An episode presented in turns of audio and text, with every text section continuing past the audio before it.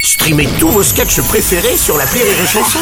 Des milliers de sketchs en streaming, sans limite, gratuitement, gratuitement sur les nombreuses radios digitales Rire et Chanson. Les Robles News. Breaking news.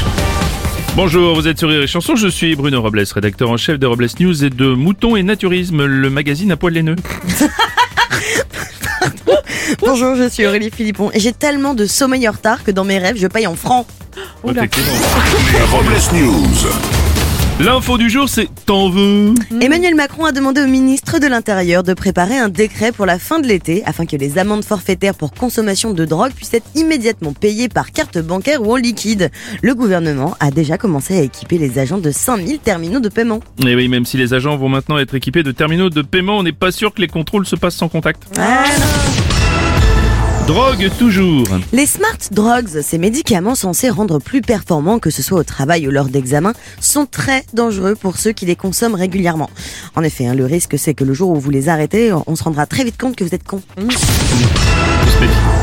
Une info haineuse C'est désormais confirmé, La haine de Mathieu Kassovitch, le film culte des années 90, va être adapté en comédie musicale dès fin 2024 et joué dans les Zéniths de France. Euh, En revanche, la version patinage, la haine on ice, euh, est en stand-by. hein. Une info, la retourne à tourner. Oui, dans l'Oregon, Ruth Salvatore, une américaine de 73 ans, a joué pour la première fois à la loterie Win for Life et a en remporté 1000 dollars par semaine à vie. Une bonne affaire pour la loterie de l'Oregon hein. à 73 ans, ça ne va pas leur coûter des masses. hein. C'est pas faux. Une info du Gemaki. Encore ce samedi dernier à Bastia, pour la première fois a été organisée une Gay Pride, ou marche des fiertés.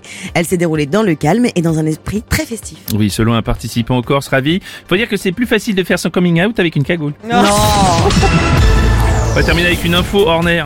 Un nouveau record du monde pulvérisé dans le Nord. Christelle de Franceschi, accordéoniste depuis l'âge de 7 ans, a joué de son instrument pendant plus de 3 jours d'affilée, soit 75 heures et 26 minutes, durant lesquelles elle ne s'est quasiment pas arrêtée. Ah, c'est beau l'accordéon, un record qui a offert à Christelle une invitation du gouvernement chinois afin de tester, euh, avec l'aide de son accordéon, un nouveau moyen de torture. Non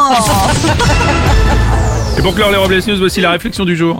Il faut vivre avec son temps. Jésus changeait l'eau en vin, Instagram change les boudins en canon. Mmh, c'est vrai. Merci d'avoir suivi les Robles News et n'oubliez pas, Rire et chanson. deux points. Désinformez-vous Les Robles News. Sur Rire et Chanson. Rire et chanson.